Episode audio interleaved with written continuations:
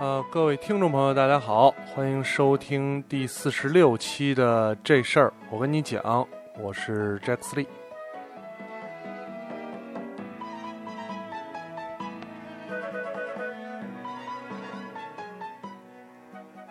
啊，又到了新一期的节目啊，新一期节目。这个，呃，上一期节目录完了之后呢，然后可能因为是我也在节目里说了这个留言的事儿啊，大家，哎，留言突然又踊跃起来了，我也不知道为什么啊，呃，没关系了，没关系，就非非有，还是非常感谢大家啊，这个不断的提来问题。当然，呃，如果确确实实有一些需要我解答的问题，尽管来问啊，当然。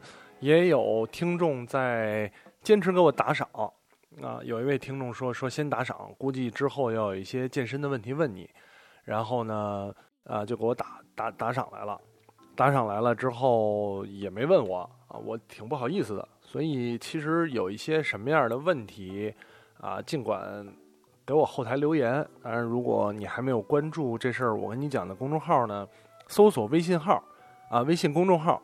这事儿我跟你讲，关注，然后呢，你随时可以通过留言的方式，通过这个啊评论或者是信息的任何的方式，来跟我进行交流。我也会选出，呃，基本上是选出了啊，基本上会会有有就念，有就念这个大家给我啊送过来的提问啊。当然最近呢，呃，问题其实越来越多样化了，越来越多样化了，无论是你。呃，在职场上啊，在生活上遇到什么什么问题，或者是，呃，比方说在吃啊和练，就是健身和饮食上遇到什么样的问题，都可以给我提问啊，都可以提给我提问。呃，最近这方面研究也比较多嘛。那咱们，哎呦，哎我操，哎，录节目就是这样啊，大家听听就习惯就好，嗯。这个这个还是念问题啊，念问题，啊，看看这一期大家给我提来什么样的问题了啊？嗯，我看上次我我念到哪儿了？啊，念到这儿了，念到这儿了。之前啊，有一个听众提过问题，说，呃，遇到一个新上任领导，因为被领导的领导看好认可。就受到莫名各种怼、各种找茬儿啊啊！这个这个听众呢发来最新的信息，说我终于摆脱新上任的领导了，顶住他的各种找茬，杀出重围，恭喜啊！恭喜，恭喜这位听众呢顺利的摆脱了一个不太合得来的这个领导同事啊！也希望之后再遇到这样的问题呢，就就不用害怕了，有方有有招应对，对吧？啊，这个听众日文假名听众啊，不会念。J 莉你好，很高兴这事儿我跟你讲又重新回归。另外，我也注意到了你在一些社交平台上分享了一些制作的日料，啊，希望可以在节目里交流交流心得，顺便可以安利几个制作日料的公众号嘛。祝节目越来越好。呃，安利公众号其实，呃，我我忘了我之前写没写过了啊。有一个公众号叫利物啊，呃，这个有利的利。就是那个那个有利原则的利啊，物品的物利物，呃，但是这个公众号呢，它也会卖东西，所以我跟他们也不认识，那我不太确定推荐合不合适，但是我我从他们的呃食谱上得到了很多的灵感，以及照搬，其实很多都都 OK，所以有对日料感兴趣的朋友可以关注一下啊啊，另外呢，其实呃怎么说呢，这个这个。这个公众号，或者是我，我更多的还是从一些，比方说书上啊，或者是电视上啊，日一些美食剧里边，然后来尝看到了，然后自己去尝试去研究啊。其实啊，需要掌握一些基本的知识，然后呢，在这个基础上不断的学习，不断的研究，这是一个兴趣，一个兴趣啊。然后呢，说希望在节目里交流交流心得。我觉得最大的心得就是它是一个，呃，为什么？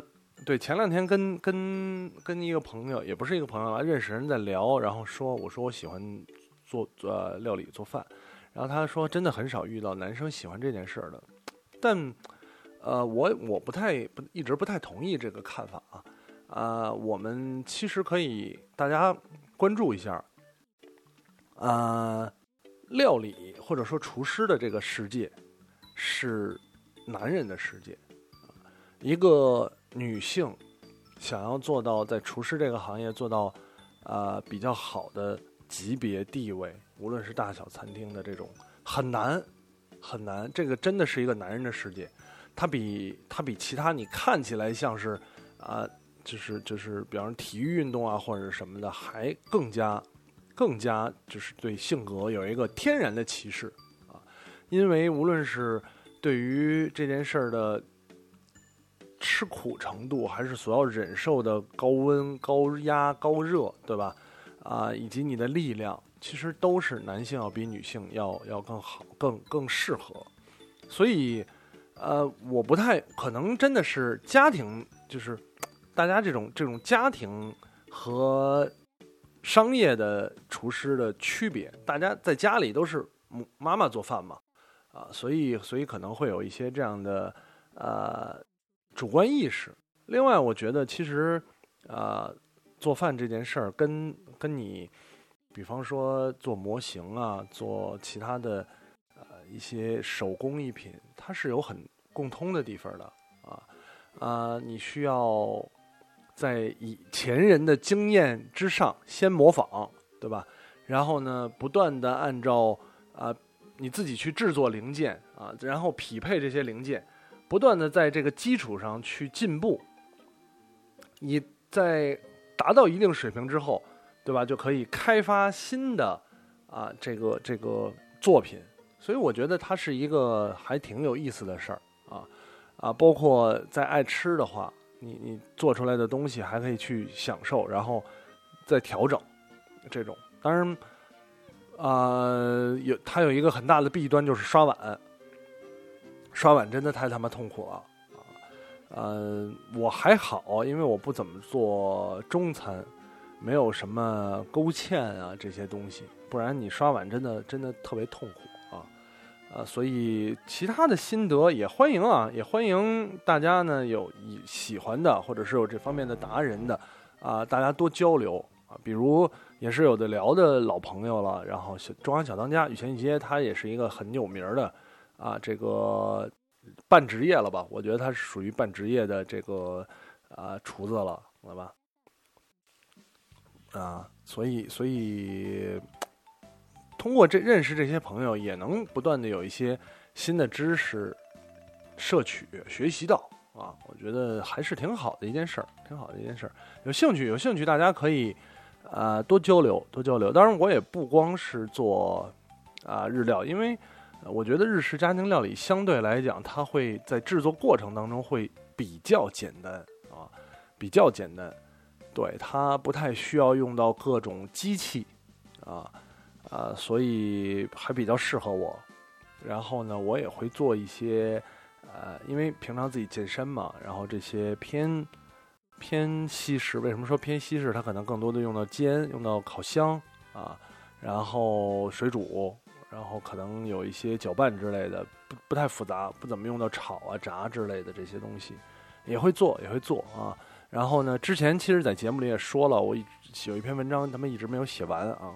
就是其实夏天到了，然后我也分享分享一些啊自己比较适合健身，相对来讲健康一点的啊，然后又没那么枯燥，对吧？像就是煎鸡胸、烤鸡胸啊，这种煮水煮鸡胸啊，除了这些东西，在在它的基础上，能在啊口味再再丰富一些的东西，但是争取吧，争取争取也多分享一些给大家啊。嗯，下一个问题啊，下一个问题，我看一眼，他他他提了好几个，好像是啊，这个这个听众啊，他是这么说的，说呃，问个问题啊，针对每天上班的上班族，一日三餐有什么健康饮食的建议吗？因为我感觉外面饭店做的东西貌似都是多油多盐，平时上班也不太有时间自己做啊，嗯。比较麻烦了啊，这个前提，因为其实针对上班族一日三餐有很多的饮食建议，但是问题在于，如果你没有时间自己做，嗯，很难，真的很难。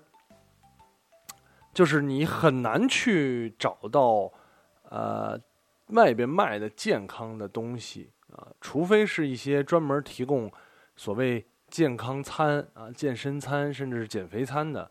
但是他们呢，我个人认为，呃，有一些真的在营营养配比上做的不错的，价格十分高昂啊，十分高昂。然后有一些价格你觉得还 OK，有点小贵的。大多数是以沙拉为主，对吧？给你配上一点点虾仁儿，或者是两片三文鱼，这都不错的了啊。也有可能是鸡胸肉什么的，但其实它价格也很贵，而且，啊，我觉得它的对于咱们之前节目也聊了，对于大多数人来说，它的口味真的不是每个人都能接受。我我最大的建议还是自己做，自己做。呃，其实不复杂，很多的东西都不复杂。你处理食物，呃，越我这么说吧，越复杂的做法，越不健康啊。你这个食材，你先经过腌制啊，然后又勾芡，然后又大火炒啊，怎么样的？它肯定肯定不健康啊啊！少油甚至不放油的烤啊，或者是煮这种。其实它是更更为健康的啊。然后呢，对于一般上班族来讲，我想也没有那么复杂。你每天要摄入多少多少东西啊？呃，如果你觉得自己体重比较大，想要想要减一些的话，就是之前节目里也说过很多次，减少你的主食的摄入，尤其是面食。然后呢，呃，第一以米为主，减量。同时呢，辅助一些啊地南瓜呀、红薯啊这些这芋头啊之类的东西，我觉得啊，把你的口味清淡下来，这个是最重要的、最重要的啊。然后另外一点，其实我我啊，这个怎么说呢？这个这个健康这个东西啊，大家有时候呃会受到一些嗯外部的信息的误导。真的误导。你比如举例子来说，我们印象里快餐垃圾食品，对吧？汉堡、薯条垃圾食品啊，这种垃圾食品，呃，吃它不好。但是实际来讲，呃，首先我这么说，首先，比方说以麦当劳来说，它有严格的食物品质控制啊，它的安全系数。和这个这个品控是非常好的，麦当劳、肯德基、吉野家这些品控是非常好的啊，它远比你吃的鱼香肉丝盖饭、回锅肉盖饭或者是麻辣烫啊冒菜这种东西要好很多，要好很多，呃，所以如果你觉得吃的多油多盐了，我甚至建议你。拒绝改变自己的，还是说改变自己的饮食习惯吧？啊，别吃那些黄焖鸡米饭，吃那些盖饭、炒菜，啊，这些东西。呃，我们大多数可见的口味上偏中式的，在外面做一定是多油多盐啊，一定是味精这种酱油啊，含含含钠量超标的。所以，但是我也知道，呃，并不是每一个人。都可以转变自己这种口味。有些人不吃辣，真的就是不行；有些人少油，真的就是不行啊。有些人觉得只有中餐才是饭啊，才是菜，其他的都是都调节口味还可以啊。这个这个我也理解理解，但是这个就要看你自己自己的一些，比方说你接受程度以及你想得到什么东西了啊。这个是是啊一些建议。当然，这个听众呢还有一个提问，跟这没什没什么关系啊。他说，不结婚生子就是不孝顺和不懂事儿嘛？啊，和 J 莉知道 J 莉一直不想结婚生孩子啊，但是怎么做好跟家里沟通这块呢？嗯，这个是一个一个传统思想啊。所谓不结婚不生孩子就是不孝顺和不懂事儿这件事儿，我肯定是不同意，我肯定是不同意。但是我不知道怎么来说服你们。为什么呢？因为我觉得这是这是观念的问题啊。有些人觉得他就是不孝顺和不懂事儿，对吧？那我也我我也没法说服，我也没没，我觉得也没有必要说去去说服。那啊，到底他算不算不孝顺啊？那有可能家长觉得你让我不高兴，你就是不孝顺，对吧？孝顺这个这个事儿呢，是不是一个法律依据啊？法律上只有赡养，他没有孝顺，对吧？法律上也没有懂事儿，所以呢，呃，它并不是一个有有严格规定，你说算，我说这这算就算，我说不算就不算啊。然后，但是话说回来，说他可能是想寻求一下，说怎么跟家里沟通啊？我觉得每个家庭不一样，有的家庭说你不不生孩子就跟你断绝啊这个亲子关系，确实跟你断绝亲子关系啊。有的孩子，有的人是完全无法，啊，忤逆家长的，啊，有的人，我身边也有朋友，他很对家长怨言很多啊，但是，但是每次就也只是抱怨，也只是抱怨，只能抱怨，只能忍受，然后抱怨，这是这是我觉得每个人不同的家庭情况。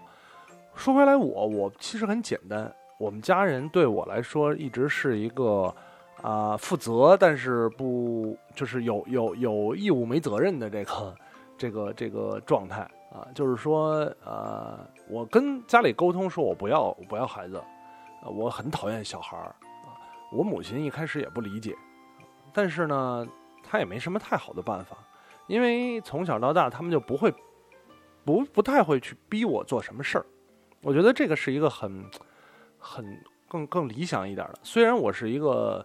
啊，很就是就是北京家庭，然后呢，我也没有什么家里也没有什么，呃，海外背景这种啊，我只我不过也是在南阳上过两年学，但是我自认为所是，呃，有一些想法和家庭环境呢更加开放一些，家里人不理解归不理解，他他不会逼我啊，不会逼我，同时，呃，我呢也是。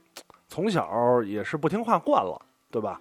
然后呢，嗯，小时候就是这样，起床气特别大，对吧？急起来六亲不认，所以，所以加上家里的亲戚朋友关系也比较融洽，从来没有人在就是说逢年过节聚会的时候说过这个结婚生子的问题啊。可能大家也觉得。你别跟我说啊，我我这个跟我说也没什么用，啊，所以我觉得这是我的一个一个呃怎么说幸运的地方。但对于其他人来说，你真的跟家长沟通，比方说不想要孩子这件事儿，甚至是不想结婚这件事儿，啊，确实是我知道，确实是一个很复杂的事儿啊。但另外一方面呢，我是认为，无论是跟家长沟通，还是跟任何人沟通。你们之间的关系要更加平等和更保持独立性，你才好沟通。呃，如果你一直，比方说依赖家里啊，家里对你是一个上下级的关系啊，是一个这种大于你，他的地位高于你的关系，你是没有办法平等沟通的啊。呃，你只有比方说你更独立，你不去说白了。你不狗不不太会去主动的，啊，怎么？哎呀，这个这个话说起来吧，就会被很多人反对。就我我个人是这样认为，其实你更应该打破与原生家庭，就是与父母的关系啊。当你独立生活之后，你更应该打破这层关系，让这层关系变得淡薄啊。这样呢，你才有更好的独立性去跟父母沟通。你吃饭也在家里，对吧？啊，什么，呃，家里人也帮你收拾屋子。即使结婚之后，我知道有很多人也是这样。结婚之后，晚饭夫妻两个回爸妈家吃啊，洗衣服什么、收拾屋子都是爸妈来。我觉得这样你就没有任何的理由和地位说平等的来讨论一件事儿。啊，这个也是也是，我觉得是我们家庭结构构成的一个特殊性啊，并不是说。呃，对于每个人来说都适用。那么，如果再退一步说，如果你真的跟家里没有没有这样的关系，对吧？那只能说啊，曲线救国，曲线救国，呃，就是你你小时候老师也是，呃，老师老师的这个地位肯定是比你高啊。稍等一下啊，呲啦呲啦了，他们呲啦呲啦是挺烦人的哈啊，继续继续，这个老师的地位，我操，他妈的逼这麦啊啊，老师的地位啊，说到老师就一直想骂人，对不起啊啊，老师的地位一定是比你们高，但你们呃，相信大多数人都做过这些这个这个违背老师意愿的事儿啊，所以我们可以曲线救国嘛，对吧？嗯，说白了就是是，那你不让家里管，家里说就说嘛，啊，你说那就啊没工夫，对吧？或者说现在嗯忙忙啊，准备要呢，对吧？一直没要上，家长就说那看看去，看看去，行行，看看去，看看看医生说了没问题，没问题，可能是太忙了，太忙了啊，没办法，没办法，现在你说房这么贵啊，这个交通成本这么高。这不是班也不能不上啊，对吧？是是，我们也着急啊，就完了完了，对吧？当然，你要是天天跟家父母住在一块儿，父母天天跟你说这个，那真的没有办法，对，你也别沟通了，对吧？就就就只能忍，只能忍啊。所以这是我我的一个态度啊。当然了，刚才说的这些呢，不适用于很多人啊，因为家庭刚还是一开始说的，家庭环境不一样，家庭环境不一样。很多人你是没办法做到这一点的，这个这个我也知道，只能说给一个参考吧。啊，有个听众说了，说 Jack 斯利哥哥对健身找私教这件事怎么看？我不想减肥，只是为了让自己多运动一下，更健康啊。啊，之前节目也说过了啊，健身私教跟减肥，健身跟减肥也是两码事儿，对吧？我们我们把这个还是把这个问题拆开说。啊，对找私教这件事儿怎么看？我是觉得。找一个好的私教，合适的私教，对于健身这件事情很重要，因为健身是一个科学的，就是是一个技术活是一个科学世界，对吧？你相当于通过反复的训练改造自己的身体啊，这是一个一个科学性质的。但啊，由于现在的这个行业比较火，从业者也特别多，所以我。就能眼见很多健身教练，他并不是一个合适的教练。你即使这个人自己练得很好啊，他也不一定会教你。即使你有时候你看他教你，或者是说的很很理论很丰富，但是他不一定适合你。所以我觉得健一个健身好的健身教练真的很重要，但是很难找啊啊！但是呢，如果说你的目的是减肥，其实不太需要，真的不太需要。更多的时候，这个教练的责任是督促你，对吧？他就变成督促你了。那你不如给我钱，让我来督促你，我也可以督促的很好啊。我觉得，呃，只要是正常人类，没有病变，没有一些因为疾病引起的肥胖，啊，只要你能相信我，我觉得我都可以让你顺利的减下来。啊，只是说你的相信程度，你对于减肥这件事儿的这个渴望度，这个是这个是最重要的啊。当然了，这个听众说为听众，听众不想减肥，对吧？只是为了让自己多运动一下，更健康。那么呢，我甚至建议你不要考虑健身这个方式。你有很多的运动，比方说跑步啊，比方说游泳、打球啊，甚至你可以做一些。呃，现在比较流行的，比如搏击、搏击操啊，呃，动感单车，对吧？这些这些更 high level 一点啊。所以我觉得，真的，当你想要去运动，想让自己更健康的时候，反倒不用说我去健身啊，因为健身这件事儿，呃，当然，结果你练好身体之后，你的无论是你的心肺，还是你的肌肉，还是你的体型，都会更好。但是。说更健康这一点，其实它不是一个最好的选择，因为健身这件事儿的受伤几率很大，它甚至大过于很多体育运动啊，尤其是当你不把这个体育运动往专业专业发展的时候，同样你比如业余去骑车、业余去打球、打羽毛球和业余健身，其实健身的健呃受伤风险相当大啊啊，所以所以我觉得，如果你的目的是是运动运动更健康的话，那整体的，比方说调整你的生活作息啊，去抽时间跑跑步啊，打打球、骑骑车什么的，都会比健身要来得好啊啊。下一个听众啊，他也是问了一个运动问题，他想问每天早上我是先吃饭、先吃早饭再运动，还是先运动了再吃饭？这个困扰我好久，总感觉早上起来就不适合运动。一般运动安排在一天的哪个空闲时段比较好呢？啊啊，几个问题啊，首先排除你一个呃疑惑，早上适合运动，早上真的适合运动啊，没有说早上不适合运动的这这一个说法。啊，因为当早上起来的时候，其实你的机体是处于一个。呃，怎么说呢？就是在充分休息的前提下啊，你的机体处于一个呃消耗消耗巅峰，因为实际上你别看你充分休息了，你的肌肉是达到休息了，但实际你的身体的能量和循环都是达到了一个消耗巅峰啊。然后你有大概七八个小时没有进食进水啊啊，然后呢，你的内脏在保持工作，所以在。这个情况下，它是足，尤其你的刚才说了，肌肉又又得到了充分休息，它是很适合运动的。呃，但是说回来，就是说你是先吃饭再运动，还是先运动再吃饭啊？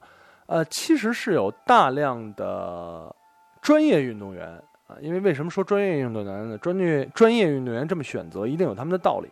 有大量的专业运动员采用空腹有氧这个方式来进行减脂。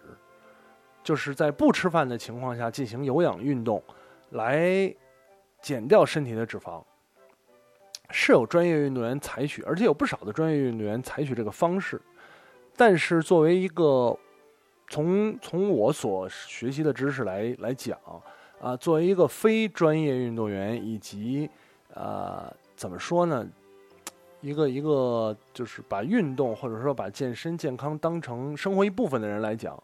我更建议采用先吃饭再运动的方式，啊，而且是醒来之后第一件事儿是进水，对吧？呃，喝像喝下大量的水，然后第二件事儿就是进食，因为早上时间比较紧张，对吧？我们如果早上运动的话，需要更早的起床，那就需要你更早的休息啊。呃，实际上这样把你身体调整到一个理想的状态的时候，你早上起来是人是处于一个脱水状态的，所以你先进水，然后进食啊。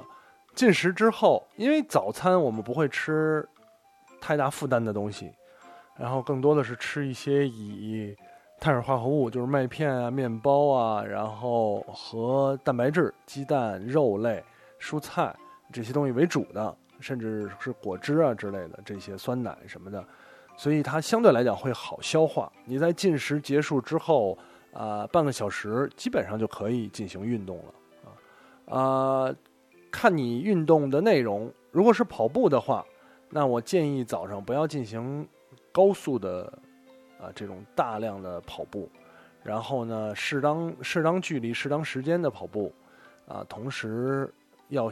更多的拉长一点你饮食之后的时间，因为，啊，跑步是会对胃部造成更大负担。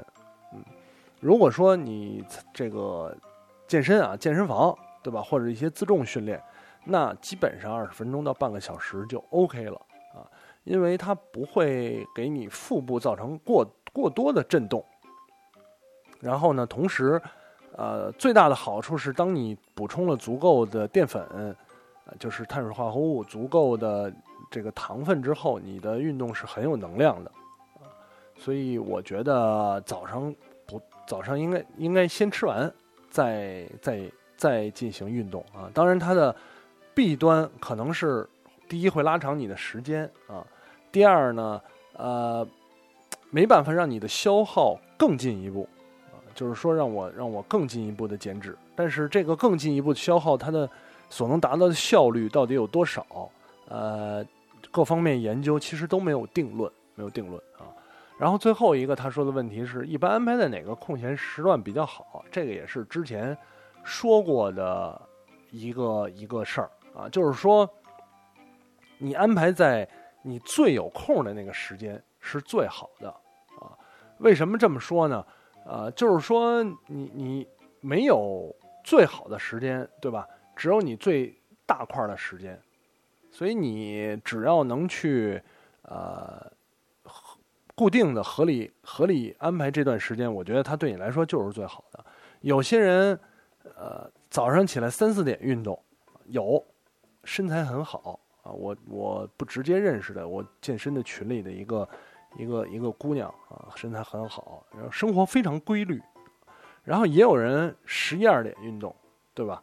呃，她也可以保持规律的生活啊，甚至呃，都说理论上，比方说运动健身应该保持充足的睡眠，七八个小时的睡眠，甚至有些人常年只维持在每天四五个小时的时间睡眠，然后醒了之后就去运动，对吧？他依然很健康，然后呃。很适应这种生活，所以我觉得这个没有一个一个定论啊，就是还是要看你自己，呃，最最有空的时间，能保证最好保证你天天都这段时间有空，天天都去运动啊，这是最好的。啊，下面一个听众啊，下面听众问的这个这个这个形式上了啊，说，请问想问问你是怎么一步一步形成现在这种看事情的观点的？啊，就是价值观，应该说，如前面文章所说的，招聘歧视，就是我前两天发了一篇对于那个招聘歧视自己的感想啊，啊，其实很正常，大概率，中医、慈善、传统武术、忽悠人、忽悠人这种，我也很认同的事情啊，啊，以前你说你不看书看电影多形成的，我想是不是还有更深层次的原因？有时间可以谈谈这些。还有你年轻的时候有没有被大慈主义忽悠？也是因为被骗的多了，知道那是坏人吧？啊。大慈主义是什么？我真的都不太知道。呃，确实像这个之前说的，我看书其实并不多，以漫画居多啊。文字类的书籍，说实话很少很少啊。这个是没文化的一种体现啊。嗯，我觉得在于多思考。你说我形成的这种这种，就跟上期节目说的似的，这种观点对与不对，我。没有什么，没有什么对啊，呃，很多人看来是不对的，对吧？但是形成的过程，它是肯定是一个日积月累的这种这种过程。为什么小孩没有三观啊？为什么只有只有只有智者都是都是老年人，对吧？因为这是一个日积月累形成的东西啊。啊，我可能跟刚才那个问题有一点关联，就是我的。家庭环境它没有太多传统的东西，啊，呃，我也并不太喜欢这些传统的东西啊，呃，我会去尊重他们，但是我不一定会去迎合他们啊，啊，同时呢，呃，年轻的时候愤有一点愤世嫉俗啊，但是呢胆子又小，所以形成了，即使是愤愤世嫉俗，也偷偷的。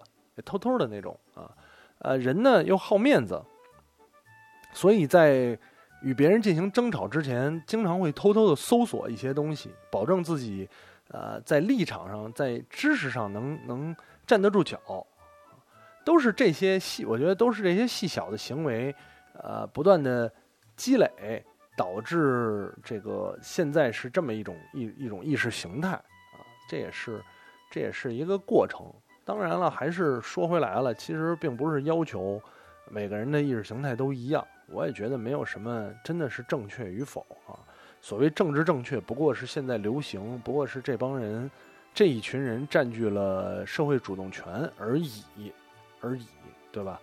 啊，所以没有什么对与不对，关键的是有一个你自己坚持的啊，这个认同的。价值观在啊，用它来指导你的啊行为，我觉得这个是更更为重要的，更为重要的啊啊！下一个听众说，水煮鸡胸、芹菜、西兰花加一个煮鸡蛋啊，十五毫升酱油，两毫升醋，两毫升橄榄油，这样的午餐晚餐食谱我已经吃了两个多月了，想听听 J 莉详细说说酱油和面食的缺点啊。啊，这样的食谱啊，这样食谱，然后我问了一下，他说他现在吃两个多月了，然后这个体脂保持在百分之二十多，二十多啊。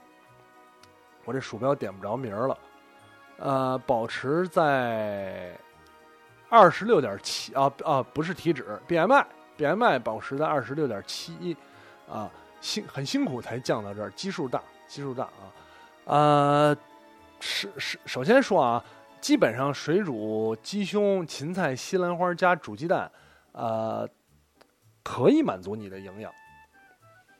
但是，就还是说这个能坚持下来很牛逼，啊，大部分人是坚持不下来这个菜谱的，因为枯燥单调，没有味道。呃，十五毫升酱油，稍多，稍多，就我我觉得啊，因为你如果说水煮鸡胸一块两百两百五十克啊，然后呢再加上什么加一个鸡蛋啊，然后十五毫升酱油，稍多。如果你作为真的是急急速想想想减脂的话啊，然后醋和橄榄油就还好不多啊，才两毫升。呃，你可以加大橄榄油的比重啊，降低酱油的比重，因为十五毫升挺咸的了啊啊。然后然后呃，说说吃了两个多月，午餐晚餐都吃这东西也是，其实你可以可以怎么说呢？适当的调换一下啊，适当的调换一下，呃，比方说鸡胸，在经济允许的情况下换一换啊，别光吃鸡胸，可以换一些鲷鱼啊，换一点换一点哪怕是龙利鱼啊这种鱼啊，因为鱼更好加工，然后呢，它会比我觉得会比鸡胸口感好啊，你可以烤啊，你可以你可以煎也行啊。就不用水煮了，因为水煮很容易就散了啊，所以而且它的脂肪会更低，呃，反正总之很辛苦啊，很辛苦。然后说酱油和面食的缺点啊，呃，酱油是这样，酱油的话，如果你纯粹的酱油呢，它主要含量，呃，作用还是于让它让它味道有味道啊，咸味儿，对吧？呃，酱油它作为咸这件事儿来讲，跟盐差不多，它都是含钠。呃，我个人是觉得，就是也也不算个人觉得吧，我我我我，这操这话怎么说呀？就是我的观点啊，是尽量少吃，不能不吃，因为你人不太能缺钠啊。一旦你你。钠摄入不足的情况下，你会虚，很虚啊！你一天这么说吧，你今天去，比方说去举铁，你但凡无论是盐吃少了，还是糖吃少了，都不对劲，都不对劲啊！但是作为减脂为前提的来讲啊，呃，钠是会阻止你这个身体的脂肪消耗啊，所以我我是觉得它看目的了。呃，一般需要进行高强度或者是大量减脂的人，呃，他一定会少摄入或者尽量不摄入钠，啊，少摄入糖。呃，但是必须还得这么说啊，我们看到任何的运动员还是说啊，健身爱好者在进行减脂的过程当中，都会出现很多生理反应，即使你不用。呃，外部力量不用什么药物，你也会，因为你一旦糖和盐摄入的少，你会出现蛋白质摄入的多，你会出现很多的，比方说口臭啊、消化不良啊这些东西，啊，拉屎大便很臭，对吧？这种这这个这个这都是正常的啊，所以我还是建议，当你没有什么特别要求的时候，你可以把你的啊。减脂的这个目标时间拉长，就是我原来觉得半年我要减到多少，现在我一年减到这这个重量行不行？没有问题，你又不着急参加比赛，对吧？你又不着急干嘛啊？这样的话呢，你就可以有更长的时间来调整你的饮食，调整你的饮食啊，然后然后能让你把你的饮食习惯彻饮食彻底变成一个习惯。彻底变成一个习惯，而不是一个有目的性的饮食。我觉得这个是最重要的啊。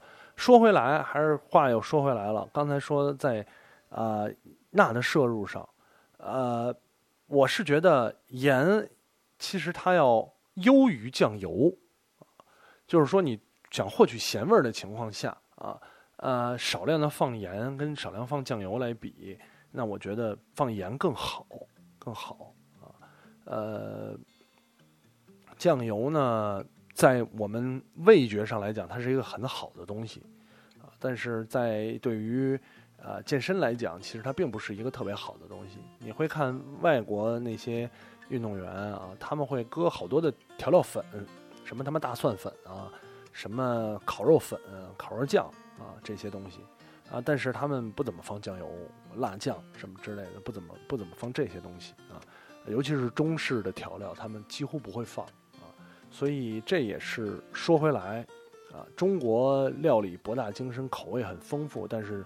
真的从现代科学的健康上来讲，啊，各个方面都是不健康的，各个方面真的都是都是不能说不健康，是说没有那么符合现代健康标准，啊啊。然后刚才说除了酱油，还说面食，面食这件事儿是造成你胖的罪魁祸首，面和粉，这个没跑没跑啊，呃，因为我们大多数吃的面食。馒头、面条、烙饼，啊，以及一些粉，就是米粉，对吧？这些米线啊，这些东西，它们属于同一类，叫精致碳水，啊啊，就是说将谷物精加工之后形成的这个东西，啊呃，这类东西会特别利于吸收，啊，然后会会非常好的吸收在你身体里储存下来，对。所以，呃，没有什么可说的，因为精致碳水它与啊其他的碳水化合物，就比如说啊，同样是碳，同样是这种摄摄入的，吃面条跟吃米饭，跟吃红薯啊，面条没有任何的，除了在口感上，它没有任何的啊健康优势。对它它它没有任何健康优势，甚至，呃，红薯地瓜还还更加有一些健康的优势，所以我是，当然我也我也会会吃，我也不能说完全不吃啊啊，比方说拉面，我我很日式拉面，我很很喜欢很喜欢啊，披萨也喜欢，对这些汉堡我也喜欢，没办法这些，但是呢，相对来讲，我是觉得，呃，如果你对自己有要求。呃，除非你是需要更多的碳水摄入，啊，比如说增肌，就是在健身当中增加肌肉含量这件事儿啊，比如说你有一个循环，你的饮食是有有高碳日、低碳日循环啊。抛开这个因素来讲，如果对于大众来说，让自己的饮食更健康，让自己体脂更低，对吧？减减减肥，减减肚子，瘦一点儿啊。呃，拒绝面食是没有错的，没有错的。对不起，北方朋友，对吧？但是拒绝面食。呃，看看问题啊。呃，有人问说，J D 哥上次问的关于运动时间的问题啊，就刚才怀那个题呃念到那个，今天又有问题了。夏天准备买凉鞋，但是不知道什么品牌好。淘宝上感觉没有真皮的好多假店，可以分享一下你淘宝购物的经验吗？我是不穿凉鞋，对，因为我因为你想啊，穿凉鞋，你说你穿不穿袜子，这是一个很纠结的事情啊。呃，穿凉鞋穿袜子好像就特别二逼，对吧？别管是什么样的凉鞋啊，我们先说，先抛开那种丑丑凉鞋不说啊，即使是很欢身的凉鞋。我觉得穿凉鞋不穿袜子也是一个很二逼的事儿啊，然后穿凉鞋穿袜子是一个很二逼的事儿，但是我没办法不穿袜子穿鞋啊，这个我我心理上过不去，尤其是凉鞋，你说你把脚趾露出来，我心理上更过意不去，我总觉得我会踢到哪儿啊，所以我我我没我没有凉鞋这个东西啊啊。另外一个方面呢，好像凉鞋这个东西也谈不上好看，谈不上真的怀身啊。它它只是说凉快，凉快嘛，我都有点怀疑对，所以没有特别研究过这个。当然，对于真的想穿或者说有需求的人来说，呃，未尝不可啊。呃，没有太说实话啊，没有太多好的选择。这个博肯，博肯，你是是我能想到你唯一可以去选择的皮质的，还跟时尚或者说跟好看有一点关系的品牌。当然，他很多人觉得他鞋挺丑的，是有是是也，我也觉得挺丑的啊。但是呢，它毕竟是一个呃。就是就是经典鞋型的这么一个，因为它也有拖鞋，也有凉鞋啊啊！但是说回来啊，我觉得其实一双好的鞋，它的透气性是足够的啊。呃，比如说就拿皮鞋来说，有人觉得夏天穿皮鞋很闷啊，实际上一双好的皮鞋，它的透气性是相当不错的，尤其是全皮，就连。鞋底都是皮的啊，它的它的透气透湿性是很不错的啊。比首先我们说啊，我对我在我个人的感觉来讲，呃，功能性运动鞋，也就是说篮球鞋啊这种，或者是类似于这种包裹有防护效果的运动鞋，是他妈最热的，真的是最热的，呃。反倒是一些你，比方说帆布鞋啊，或者是这这个优质的皮鞋啊，他们会更透气一些，所以也不妨尝试吧，也不妨尝试。如果说真的，啊，因为每个人的身体情况不一样，你比方说手汗啊、脚汗，这个汗腺的这个发达，这是是没有办法的。如果确实手脚比较爱出汗，然后呢，夏天一定得通过这种。散散热的方式来来来来保证，不然会很麻烦。那我觉得，啊，首先第一步是选择，比方说更好一点的袜子。对你选择一些更质量更好的，啊，材质更好的袜子。再不行呢，那那凉鞋就凉鞋，对吧？那也没有办法，没有办法，毕竟毕竟身体情况不一样啊。这个是一点建议啊，一点建议。啊，看看啊，好像问题差不多了，差不多了啊，好像是差不多了。啊，行，差不多这些问题。呃，这期这期问题很足啊，很足，谢谢大家，谢谢大家。呃，然后再再再闲聊两句啊，这个天儿越来越热了，今天呢，呃，北京下着大雨，稍微凉快一点儿。稍微凉快一点儿啊，天气也也算渐渐的，就是进入到夏天了，进入到夏天了。呃，在节目开始的时候也说了啊，最近还是说想分享一些内容，然后呢，包括呃想分享一下我对于在锻炼跟饮食当中一些心得，迟迟没有把它落实，也挺着急的。挺着急的啊，呃，还是说回来吧，这是在这个一年多的啊自我调整的过程当中，其实学到了不少新东西啊，也希望呢能用这些学到的东西跟大家分享啊，有一些有一些帮助，有一些对对各位都有一些帮助啊，所以我会尽快吧，我觉得我还是尽快的呃把这个事儿抓起来。嗯，虽然最近闲置在家，但也是啊七七八八杂事儿，也懒，真的容易懒。这人啊，一他妈休息就特别懒啊，生活过得不规律，也是个头疼的事儿。呃，行吧，然后呢，也这期节目差不多了，非常感谢大家收听第四十六期的这事儿，我跟你讲。如果你有什么问题想要跟我交流，啊，无论是生活方面的、健康方面的，还是工作，还是娱乐，任何方面的，都欢迎给我提问。那提问的方式呢？关注这事儿我跟你讲的微信公众号啊，后台发留言，我就能收到了。啊，当然也非常感谢每一位听众。啊，如果你支持我，对吧？就一招。给这个无业人员打赏啊，打赏一点饭钱就可以。打赏的方式在公众号里都有啊。呃，我不知道，我操，我不知道，我这在节目里天天要打赏，会不会哪天他们给我节目封了呀？不不不，不管啊，不管了，行吧。那话不多说了，非常感谢大家，咱们下期节目再见。